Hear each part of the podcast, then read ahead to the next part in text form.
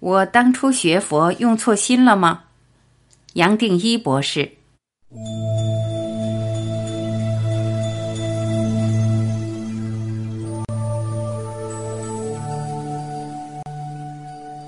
问：刚刚从 YouTube 听杨定一博士的讲课，似乎遇到一位知道自己内在状况迷茫感的智者，在他轻松的言谈之中，一切是那么自在与清澈，洞悉事物。不仅仅如此，听着演说，我感到心灵的轻松与自在，被包容、被了解。我可以感受到一种光，一条真正可以解脱的道路。怎么会这样呢？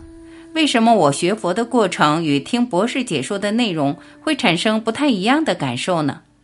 最大、最明显的不同是我被包容了，我被理解了，而不是惭愧自己有所不能，不是时时觉察与反省的制约与修正。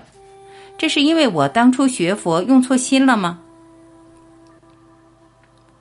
答：我首先要恭喜你有这种体会，可以接受全部生命系列所想转达的。接下来，我劝你还是不要去追究、去分析哪个对或哪个错，一切都是刚刚好。假如你没有接触佛法，也不会走到今天，也不可能认为在这里打开了一个门。刚刚好，就是过去学佛法的过程对你也是刚刚好。佛陀用的方法，无论是深度或广度，是我们一般人想不到的。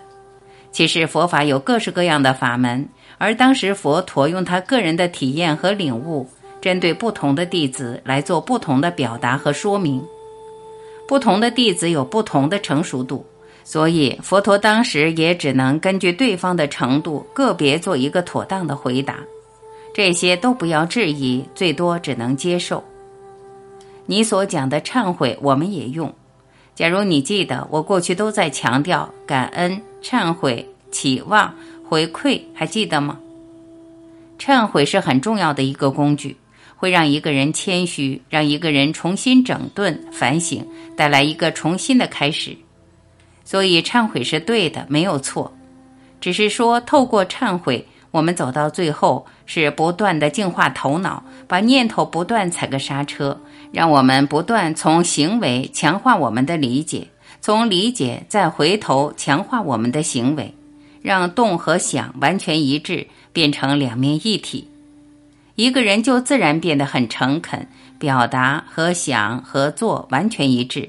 自然会发现，一个诚恳的层面是自己或许过去没有体会到的，所以忏悔是好事。但是我必须讲，佛陀也是这么说：走到最后，一切都是空，意识是空。空是什么意思？是一体的意思。我们用现代的语言会用 oneness 或一体来表达，也就是说，一个人走到最后发现。连这个身体、制约、因果，全部是空的，全部都不存在。所以哪里好追求？什么是对？什么是错？我们可以追求，可以表达出来的，包括你前面很诚恳用个人体验来表达的，我还是必须提醒你，这些还是离不开头脑的投射。就是因为可以用语言表达，还是落在世界的某一个境界或层面。当然，最多只是因果，只是头脑的投射，从这里面是绝对走不出来的。从我们的头脑用语言、用境界来表达，再怎么感动，再怎么领悟，本身还是带来矛盾。真实是我们难以想象，是语言无法表达的重点。所以这些都不要去追求，最多只是完全体会到眼前这个世界所带来的考验。用全部生命的语言来说，说不定就刚刚好是你需要的，你才会有一个比较深的领悟或体会。过去所学的都没有浪费，都可以使用，完全没有矛盾。一个人没有矛盾，也就不知不觉醒过来了。醒过来了，突然发现什么都没有发生，都没有事，一切发生，把这个世界当做一连串的事情。一连串的问题来活，其实什么都没有，佛法也什么都没有在教，是我们自己局限的理解造出矛盾、错误、错觉，是这样来的。所以，一个人最多感恩，感恩有种种的经验带我们到今天，但是接下来你要怎么去使用，全部的理解就是要看你自己。